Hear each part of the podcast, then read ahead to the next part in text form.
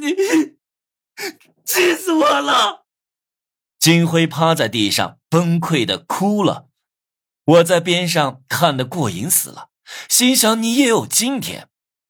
沈旭是个不嫌事大的家伙，蹲下去啪的打了一下金辉，让他站起来在步行街上跑十圈。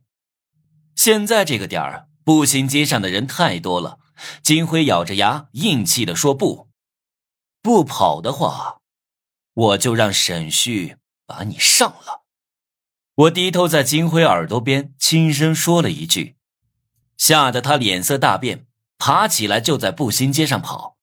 沈旭郁闷的冲金辉大喊：“你宁愿这样都不肯给我上，老子就那么不招你喜欢？”金辉听到沈旭的喊话，加快了脚步。我招呼沈旭他们走了。大邱和他的手下不敢拦我们，主要是怕沈旭。金辉背景不小，我不会真的让他在步行街跑十圈的。他只要不穿衣服跑出去就行。反正我的目的就是让金辉当众丢脸。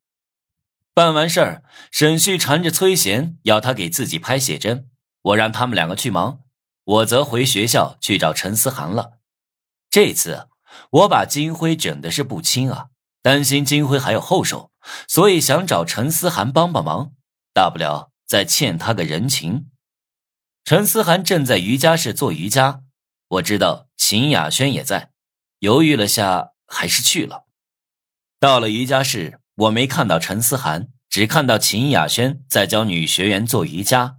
王月和王磊也没在，不知道去干什么了。我看到秦雅轩，就想起之前发生的尴尬事儿，对他笑了笑，就要走，但是被秦雅轩叫住了。啊，你你你叫我？我不可思议的看着秦雅轩，他应该恨死我这个屌丝了。怎么会突然叫住我？你跟我出来，我有事跟你说。秦雅轩冷着脸换好衣服走出来，把我往校外带。我对他做了亏心事在先，只好唯唯诺诺的跟着他。到了校外的一条空旷街道，秦雅轩突然停下脚步，转身面对我，问我知不知道他为什么把我叫出来？不知道啊。我上次不是故意的，哎，我解释不清啊。正当我和秦雅轩说话的时候，远处轰的开过来一辆皮卡，皮卡的货箱里站满了拿着砍刀的人。坏了！